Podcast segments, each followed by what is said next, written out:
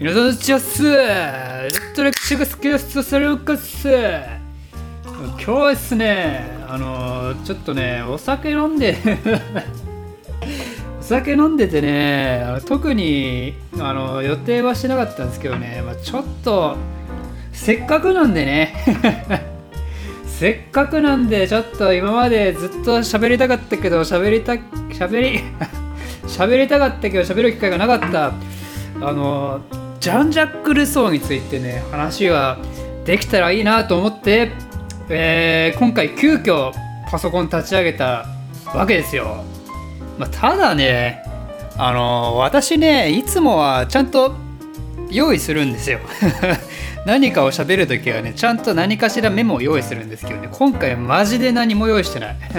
完全に勢いだけで乗り切ろうと思ってるんで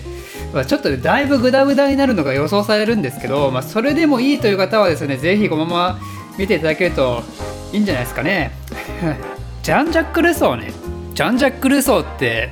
誰か分かりますかね？ジャン・ジャック・ルソーっていうのは、あのフランス革命の時に話したと思うんですけど、あのね、社会契約論っていう、まあ、有名な本を書いてねでそれをもとにあの啓蒙思想っていうのがまあ、あのフランスの国民にねどんどん広がるわけですよ。啓蒙思想って何かっていうと、まあ、すげえ簡単に言うと、えー、今までみたいな絶対主義みたいな、ね、その王権真珠説に伴う君主の在り方みたいなのをすごい否定しててでそれで、えー、みんな平等だよみたいなそのみんな平等だからそんな王様だから偉いとかそういうのじゃなくて民主だからね偉くないとかねそういう社会やめようよっていうきっかけになる考え方だったんですよね。でそれをこう民衆に、えー、ものすごく知らしめたうちの一人として挙げられるのがこのジャン・ジャック・ルソーなんですよ。ただね、ジャン・ジャック・ルソーってね、もうすごい立派なこと書いてるんですよ、その社会契約論。あの実はね、社会契約論私も読もうとしたんですけど、ちょっとね、難しすぎて 難しすぎても途中でねサージを投げたんですけどだけどねあのほら今の時代便利だからねネットとかで調べると予約してくれてるサイトとかいっぱいあるからそういうとこを見るとなんかねすごいやっぱいいこと書いてるんですよ。いいこと書いてんだけど いいこと書いてんだけどねジャン・ジャック・ルソーってねもうすげえ変態なんですよ。変態でねまた波乱万丈な人生を生きててねまあちょっと紹介したい。本当にこの人は皆さんに。ということで、えー、今回はねジャン・ジャック・ルソーについて話ができたらまあ、飲みながらね飲みながら皆さんも飲みながら聞いてくれるといいんじゃないかなと思います。私も飲みながらやりますんでということで、えー、ジャン・ジャック・ルソーなんですけどジャン・ジャック・ルソーってそのフランス革命のねその元になったっていうかフランス人かと思いきやですね実は彼はあのジュネーブ出身なんですよ。でジュネーブって今で言うとスイスになると思うんですけどだけど当時のジュネーブはまだスイスの一部とかではなくてジュネーブ共和国っていうね、まあ、一つの独立した国家だったんですよ。独立した国家って言っても多分相当フランスのフランスの方のね影響を受けてた国だと思うんですけどだけどジュネーブ共和国だからこの時点でこの国にはね君主っていうのはいなかったんですよ。まあ、貴族はいたんですけどだけど民衆が政治に参加するっていうそういう方針はね取られてた国で生まれたんですよね。まあ、それがね彼のその思想にも影響を与えたっていうふうにも言われてます。ジュネーブ共和国に生まれてで彼はねどういう家系で生まれたかというとあのお父さんがね時計職人かなんかしてたんですよ。だけどもともとねフランスのすげえ昔のあのー、フランスの何だったかな？フランスの貴族だったかな？忘れちゃったけど。だけどフランスに住んでたんですけどだけどねあの彼はそのルソーの一家はプロテスタントだったんですよ。で当時ねそのフランスではユグノー派っていう、まあ、プロテスタントがいたんですけどすごい弾圧されてるんですよね。だからその弾圧から逃げるためにフランスから飛び出てそれでジュネーブのジュネーブ共和国っていうのは逆にそのプロテスタントをねどんどん来ていいよっていう風にしたくになったんでだからルソーの一家はねそこに行ったわけですよ。あちなみにねルソーってルソーってねファーストネームじゃないのあのルソーってファミリーネームですよね。これね何気に私が最初にした時ちょっと衝撃的だった。だってルソールソーって言ってるからさだからルソーっていう名前なのかなって思ったんでルソーはね名字なんですよ、まあ、確かにねあのジャン・ジャック・ルソーとかジャンとかそっちの方が名前じゃないですか。まあだから別にいいんですけど それはいいんですけどとりあえずルソーっていうのはファミリーネームだと。でそのルソー一家はそれでフランスから逃げてジュネーブに移り住んだんですけどそれ時計職人っていうのは当時ね別にあのなんつうんですかね最下民層最最下層とかそういうあの貧しい人間ではなくてある程度限られた人しかなれないようなそういうクラスの人だったんですよね。だからすごい貴族とかじゃなくて、えー、金持ってる家ではないんですけどだけど、えー、決して貧乏ではないと。でそういう暮らしをしたんですよ。だけどねルソーにとってこのあこのルソーっていうのはジャン・ジャックのね。そのルソーにとって不運だったのはあのね彼が生まれてすぐぐらいにねお母さん死んじゃったんですよね。でお母さんが死んじゃってそれでお父さんのもとでこう育てられるんですけど、まあ、だけどねお父さんがねある時にねなんかそのジュネーブ共和国の多分貴族だと思うんですけどその貴族の偉い立場の人と喧嘩をしちゃってでそれでねそのジュネーブ共和国に入れられなくなっちゃったんですよ。でそれであの急遽そこから逃げることになっちゃってだけどもうねそれでねルソーもねお父さんとバラバラになっちゃってお兄ちゃんもいたんですけどお兄ちゃんもバラバラになっちゃってそれで彼は、えー、その時のいとこだったかな。いとこと一緒にねフランスで逃げたんですよ。フランスに逃げたんだったかな。忘れちゃったけどとりあえず彼はねその一気にお父さんのあのお父さんのお金ももらえなくなっちゃってね。それで苦しい生活をすることになってしまったと。だけどその時にえー、っとねどっかの牧師のところにね預けられてそれでその牧師さんの家で住むんだけどその牧師さんの家にはねなんとねの意地汚い。意地汚いのかな？意地汚くないかな？意地汚いけど性格の悪いね牧師さんの妹がいてこの人は確か40代ぐらいだったんですけど40代だけど結婚してなくてねもうね性格悪いんですよとりあえず。性格悪くてですごい留守をいじめられちゃうんですよね。だからねもう彼のね人生はそういう悲惨なとこから始まってるんですよ。もういきなりお母さんがもう死別しちゃうでしょ？でお父さんもねこうせっかく時計職人で頑張ってたのにだけども喧嘩しちゃったと貴族と。貴族と喧嘩しちゃってもうしょうがないから逃げてでそれで自分は、えー、お父さんともねお兄ちゃんとも離れ離れになっちゃってねでそれで虐待を受けちゃうと。あの新しく住んだとこでね。で虐待を受けてすごい悲しい人生を送るかと思いきやですねこの虐待を受けた時に嘘はねあのマゾヒストに マゾの気持ちに目覚めちゃうんですよね。そのいじめられたことがきっかけにね。これがねまたあの 人間って不思議だなってこの人のこの時まだだって10代でもないんじゃない？わかんないですけど少年時代だと思うんですよ。少年時代のそういうこれからその性的なあの好奇心みたいなそういうのが培われるちょっと前にやっぱそういう特殊な環境で育ってしまったせいで、まあ、彼はマゾっていうところに目覚めてしまったと、まあ、どういう感じで目覚めたんでしょうかね、まあ、これはちょっとわかんない。わかんない。虐待されてでも虐待されてるけどあんまり辛くない自分がいたとかそんな感じだったんですかね、まあ、分かんないですけどね。まあそうやってねあの牧師さんのところで、えー、いじめられてマゾヒストになったルソーなんですけどルソーはねその後やっぱジュネーブに戻ってあの仕事をするんですよね。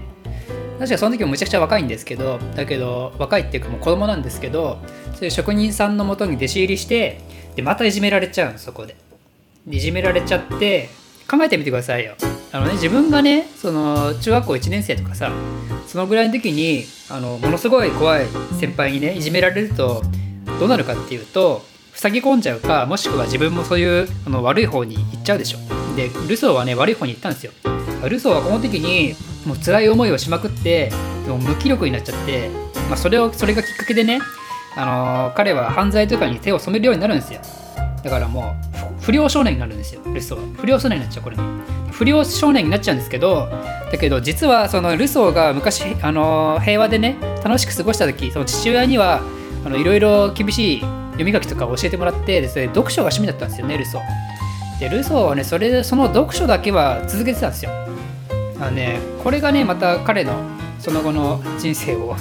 何て言うんですかね、まあ、彼のパーソナリティを表してるわけですよね、まあ、すごい環境も悪くて不良少年になっちゃうんだけどけそういう知的好奇心みたいなのをねすごい彼は持ってたんですよね昔からね。でルソーはこのあとねまたルソーの人生を大きく変える出来事が起こってあのいじめられて嫌になったじゃないですか。だからそこの仕事場も逃げ出してでそれで放浪の旅に出るんですよね。で放浪の旅に出た時に、えー、どこだったかな？忘れちゃったけどまたねどっかの牧師さんの面倒を見るんですよ、えー、牧師さんしかもその時カトリックの牧師さんだったかな。カトリックの彼はルソーはだってもともとプロテスタントでしょ？プロテスタントだったからジュネーブに行ったわけじゃないですか。だけどカトリックの牧師さんによって助けられてそれでカトリックの牧師さんの紹介でとある女性に出会うんですよ。その女性は誰かというとバランス夫人っていう人なんですよね。まあ、バラン夫人とかヴィラン夫人とかも言われますけど、バランス夫人との出会いがねこの後ルソーの人生を大きく変えるんですよ。だけどこのバランス夫人と最初に会った時はルソーまだまだ若いから確か、何歳か分かんないけどでも10代の前半ぐらいと思うんですよね。10代の前半ぐらいでそれでバランス夫人はこの時まだ20代だと思うんですよ。でだけどねルソーこの時にそのバランス夫人と出会ってものすごいビビビッと来てらしくてでなんかねすごいことを残してるんですよ。すごいメッセージを残してて。あのルソーがねそのバランス夫人と会った時のその出来事その心情みたいなの残してるんですよ。その心情のをその心情 その心情の、えー、読み 全然言葉が出てこないけどあのその心情をねあの書き綴ったものを見るとバランス夫人と私は出会ってでそれであの彼女のねその綺麗な顔とかね綺麗な目とかね私は見逃さなかった。ここにいる若い回収者はそれを見逃さなかった。そしてその綺麗な胸の形も若い回収者は見逃さなかった。そんなこと書いてるんですよ。その若い回収者ってどういう意味かっていうと バランス夫人に出会ったことで私はそのバランス夫人の虜になってしまっただか私はバランス夫人の宗教にはまってしまったっていう意味の回収者っていう意味とあとその、えー、さっきねカトリックの牧師にね世話になったって言ったじゃないですか。だから カトリックって素晴らしいっていう。カトリックはこんなね綺麗な女性と出会わせてくれるんだからもう私はプロテスなんか捨ててもうカトリックになっちゃうぜってことのそういう意味の回収者って自分でそこでねなんかもうやかましいわってことを書いてるんですよ。まあ、そういう感じでとりあえず、えー、ルソーはねバランス夫人と出会ったと。だけどバランス夫人はね、まあ、この時はバランス夫人っていうぐらいだからあのちゃんと結婚してる人がいるんですよ。結婚してる人がいるけどだけどね彼女はあのその旦那さんとうまくいってなかったんですよね。でそれで、まあ、最初はあの別にルソーもバランス夫人もあの何もないんですよその別にバランス夫人の、えー、紹介のもと、えー、ルソーはその後また新しいところに、えー、行くわけですよね。新しいところに放浪するわけですけどだけどそうやってねバランス夫人の紹介でね新しい職とかもついたんだけどだけどルソーはねもうこれ不良少年だから彼は不良少年だったからだから結局ねあんまり仕事がなんか続かないんですよねだからねそれでどうしようもなくなっちゃったんでまたバランス夫人のとこに戻るんですよ。でこの時にねもうバランス夫人ともういけない関係になってしまうんですよね。ルソーはね一応バランス夫人のこと結構年離れてるからママンって呼んででバランス夫人はルソーのことは坊やって呼んでだから一応なんかね義理の親子みたいな関係になるんですよ。まあ、ルソーもルソーでやっぱりお母ちゃんがね死別しちゃったからだから母親の愛情知らないからね。そういうちょっと年上の女性に甘えたくなる気持ちはあったんでしょうね。だけどそのママンとか、えー、坊やとかね言ってる関係のくせにあのねやっちゃうんですよ。愛人関係になっちゃうんですよ。でその愛人関係になった時に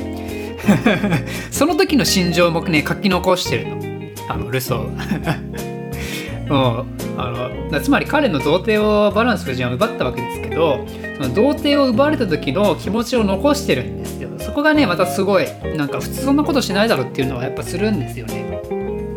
でその時はやっぱりルソーはねそのバランス夫人のことをお母さんだと思ってたからだからなんか近親相関みたいなね感じがすると。近親相姦みたいな感じがするけどまたそれがいいみたいなことが書いてあるんですよね。もうやっぱねルソーはねマゾヒストだしその近親相姦のそういうフェチもあったし何よりね彼はそれに加えてね露出狂だったんですよ。露出狂でその街の中でねもう 自分のその裸を若い女性に見せることにすごい興奮を覚えてたわけですよ。そういう人なんですよルソーっ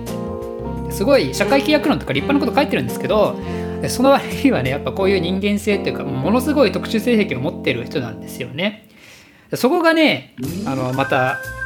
私が ルソーを気に入る私がルソーの回収者になったわけなんですけどそこが なんかあやかましいですね。私もやかましい。私もやかましいわ。でバランス夫人と愛人生活愛人関係をねあの続けたその生活をするわけですけどだけどね、まあ、やっぱりあのこれじゃいけないってことでルソーは独り立ちするわけですよね。でねその後にルソーはちょっとあの彼の人生がまたここで今まで今まで何もいいことないじゃないですかルソー。だってね自分は不良だしで自分はその旦那持ちのねあのバランス夫人っていう人とただの愛人生活をしてるし自分は露出狂だしマゾヒスだし、まあ、マゾヒスは別にいいですけど、まあ、露出狂だしね。犯罪者じゃないですかただただのダメな犯罪者なんですけどいこの後にあのルソーがですねその自分のまた人生をね大きく変える出来事があって、まあ、実はね彼は音楽が趣味だったんですよ。趣味っていうか音楽を、えー、彼のねその整形の一つとしてたんですよね。だけどあの彼は別に全然音楽の才能はそんなになかったからね。だからアルバイトみたいな感じで多分全然お金は稼げてなかったんでしょうけどその音楽活動で彼は最初はあの立派になりたいと思ってたんですよ。でこれルソートレビアなんですけどあのね同様の結んで開いてってあるじゃないですか。あれ実はねルソー作曲なんですよ。これすごいっすよね。これ知らないっすよねきっとね。その音楽で全然芽が出なかったって言っても日本人は多分おそらくみんな知ってるあの結んで開いてをねルソー作ってるんですよ。すごいじゃんルソー。ね。結んで開いてって。結んで開いてどんな曲だっけ？あちょちょっと待ってくださいね。ほら。これいいでしょ。これいいっすよね。ということで、えー、これで一緒に遊ぼう。うるせえな。あこれか。結んで開いてでしょ。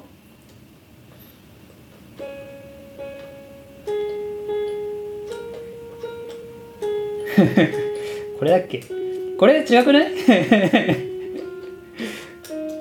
これ違うよね。これこれキラキラ星だよね。これモーツァルトだよね。結んで開いて結んで開いて結んで結んで開いて。なんかこれモーツァルトだよね。これモーツァルトだよね。結んで開いてってなんだっけ？えー、これか。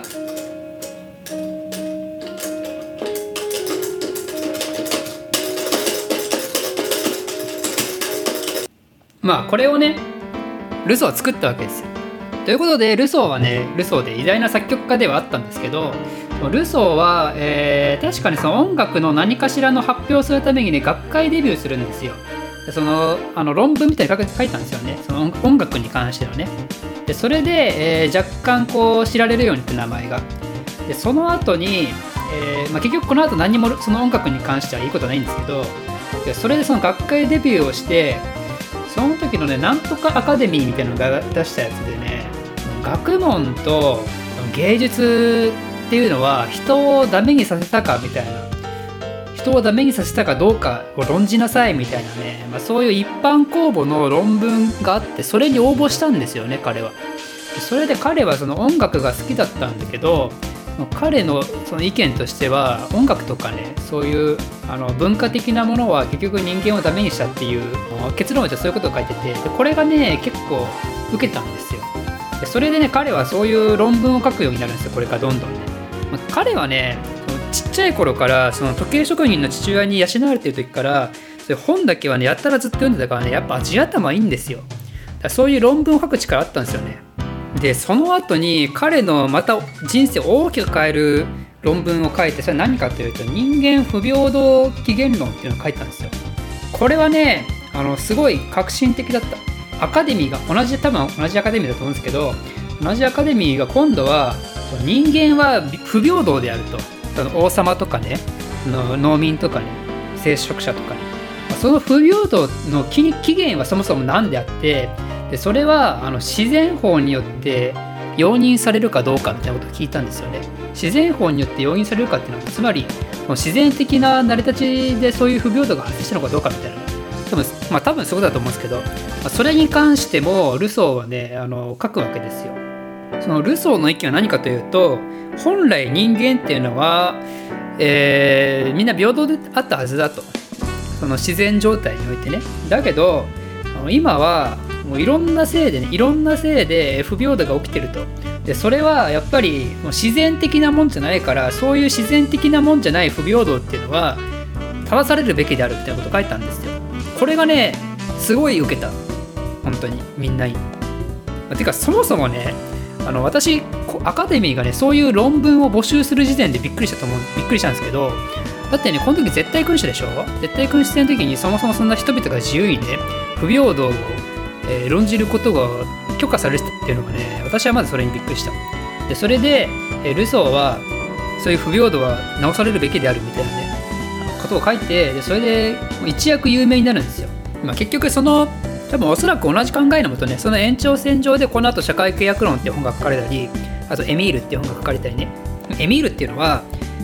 子供をねそうパリみたいなその腐りきって社会じゃなくてすごい自然で育てたら、えー、まああのいい子供に いい子供に育つとそんな今のねあの腐りきった腐敗された世の中のダメな大人とかじゃなくてあのちゃんとしたいい子供に育つっていうそういうことを書いてるんですけどあのね実はちょっと言ってなかったですけどルソーってねあのバランス夫人とその愛人関係持ったんですけどこの後ちゃんと彼は彼でね結婚じゃなくて、えー、事実上の奥さんみたいな人とちゃんと出会うんですよ。その人あのテレーズというんですけどのルソーがねその時に住んでたところのホテルの女中かなんかで、まあ、その人とそういう関係を持つと。でねそれで子供を作るんですよねそのテレーズと。結婚してないけど5人ぐらい確か産むんですけど。だけどね彼はねさっき最初に言ったみたいにずっと貧乏だから基本的に。だからね彼はその子供5人もね育てられないわけですよ。だから彼は5人産んだけどだけどその5人をねあの孤児院に送るんですよね。そうやって孤児院に送ったんだけどだけどそういうテレーズとかねわけわかんない本が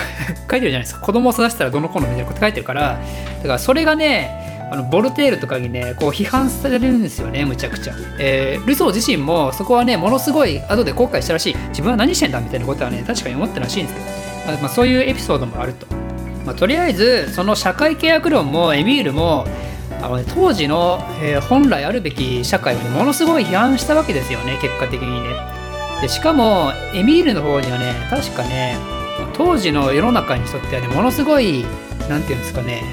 あの反逆的なことが書いてあってそれ何かというと理心論的なあの内容が書いてあったんですよ。理心論っていうのは宇宙みたいなねそういう本当に本当にそのやばいものを作った神は多分いるけどだけどその後に神様っていうのはわざわざねあの地球の人間の中に干渉してこないとだからつまりキリスト教とかそのイスラム教とか分かんないですけど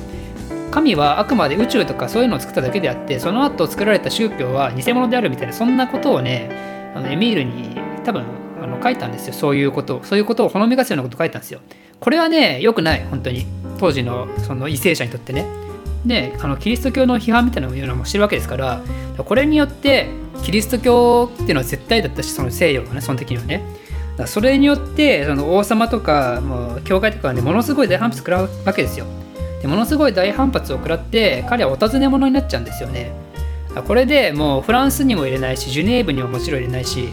それでもういろんな場所をね転々とするんですよ。転々とするんですけどでその中で彼のことを助けてくれる人とかもいるんですけどでそういう人ともね結局仲違いとかもしちゃってやっぱねあのものすごいいろんな人から批判もされたしもうそもそも自分はお尋ね者だしねどんどん人間不信になっちゃうんですよ彼は。でしかも彼はね結構あの病気持ちでねもともと体が強くないっていうのもあるしそのバランス夫人と過ごした時にもね、まあ、バランス夫人一回別れてまた再会したとかそういうのを繰り返すんですけどバランス夫人と回暮らした時になんかねバランス夫人がなんか薬作ってて 薬作っててってよくわかんないですよ。その薬作っててでそれでその時にね間違ってねルソーがねその薬をなんかかかっちゃったかなんか事故が起きてねまたそれで変なね後遺症みたいなのを持つことになっちゃうんですよね。というわけで彼はねあんまり体が強くなくて一回ね彼の音楽活動の中でねあのルイ15世にね気に入られたのがあってそれでルイ15世にちょっと応急来てそれで引いてよみたいなことをね言われたことがあったんですけどあのルソーはね頻尿持ちでね頻尿持ちでちょっとおしっこ漏らしちゃうのが怖かったからそれ断ったりもしたんですよね。でそれがねまたあのいろんな人の反感を食らうわけですよ。お前ルイ15世様が言ってんのに何言ってんだお前っつって。あんなおしっことか言ってんじゃねえよっつって。それで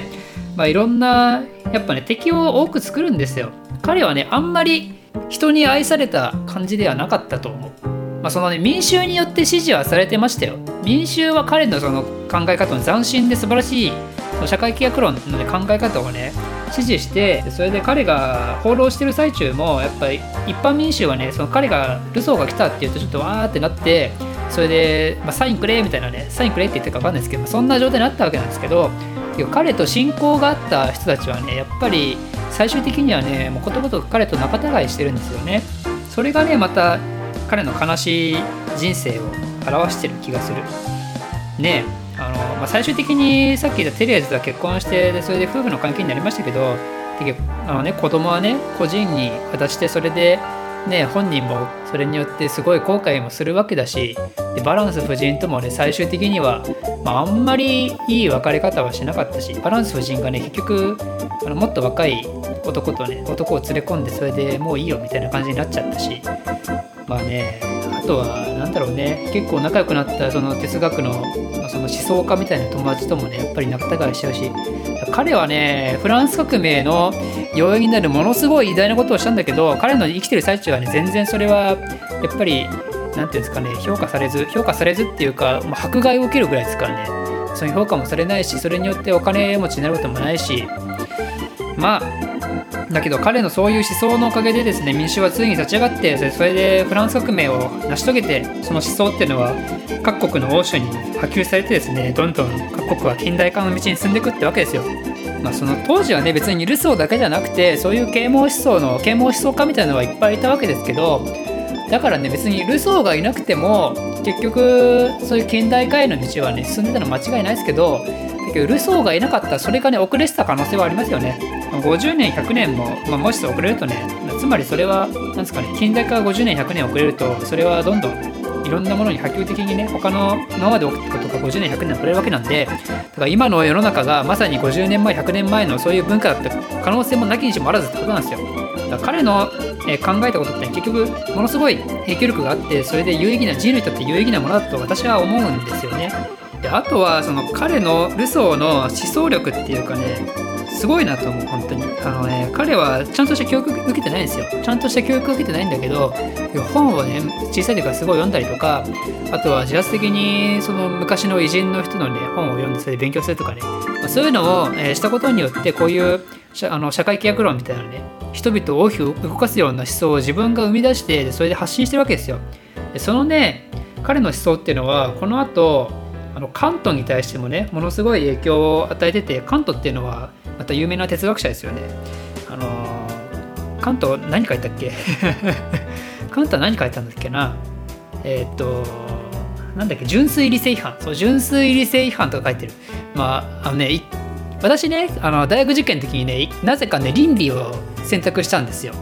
センター利用かなんかでねあの社会科目が2つ必要な大学があってそれで世界史ともう一つ選ばなきゃいかんと。でそれで日本史か地理かって考えた時に、まあ、日本史はもう今更1つから1からやるのは無理だと思ってで地理は私は地理のねあの能力が全然ないから だから残るは倫理だと。倫理は結構世界史とあの絡む話が多いからそれ倫理やってたんでそれで倫理にしたんですけど、えー、その時に監督ってね結構有名な人なんですよね。で関東のその時のその純粋理性違反っていうのがあの有名だと。それでね、え、まさに1718ぐらいの時に純粋理性違反を読もうとして、えー、1ページ目か2ページ目で諦めるっていう。社会契約論はね、もうちょっと読めた。もうちょっと読めたんですけど、でも純粋理性編は本当に読めなかった。まあ、そのぐらい、あの、カントは 頭いい人なんですけど、まあ、彼はその大学の教授かなんかでね、だから全然その教育レベルで言うと、もうルソーよりもすごい人なんですよ。だけどそのカントが、カントはそのルソーの本を読むまでうぬぼれてたんですよ。彼は自分でものすごく頭いいと思ってたのが、カントがそのルソーの本を読んだことで、えー、ルソーに感謝をしたと。そのルソーのエミールを読んで、えー、自分がね、あの優越感を持ってたけどだけどその優越感はもう消え失せてしまったと。こんなに素晴らしいこんなにあの自分が思いつかないようなことを考えるやつが他にいるんだと世の中に。それがルソーだったわけですよ。もうそのぐらい彼の思想っていうのはもう理路整然としたしでそれが、えー、一般民衆にも伝わってしまうぐらい伝わるぐらい、えー、その当時のね世の中に対する不満というかその矛盾というかそれに投げかけるメッセージ性みたいなものすごかったんでしょうね、まあ、私はやっぱりその当時の人間ではないので彼のその凄さっていうのはその当時の人間ほど分かることはできないんですけども、ま、だけどその絶対君主制王権真王権真珠説みたいなのが当たり前だった世の中で、まあ、それに対して疑問を投げかけるっていうのは当時としてはすごいことだったんでしょうね。まあ、ということで、えー、かなり 自分で喋ってて分かりますけどかなりグダグダでしたけどまあ、あのこれによってねルソーに興味を少しでも持っていただいた方はですねぜひ「社会契約論」という本をねせめて社会契約論から読んでいただけるといいんじゃないかなと思います。まあ、私は別に社会契約論飲んでないんで、まあ、あの何も言えないですけど、まあ、だけど、えー、ぜひ啓蒙思想に触れましょうということで、えー、今回は以上です。この動画を少しでも面白いためになると思っていただいた方はいいねとチャンネル登録のほどよろしくお願いします。ではまた。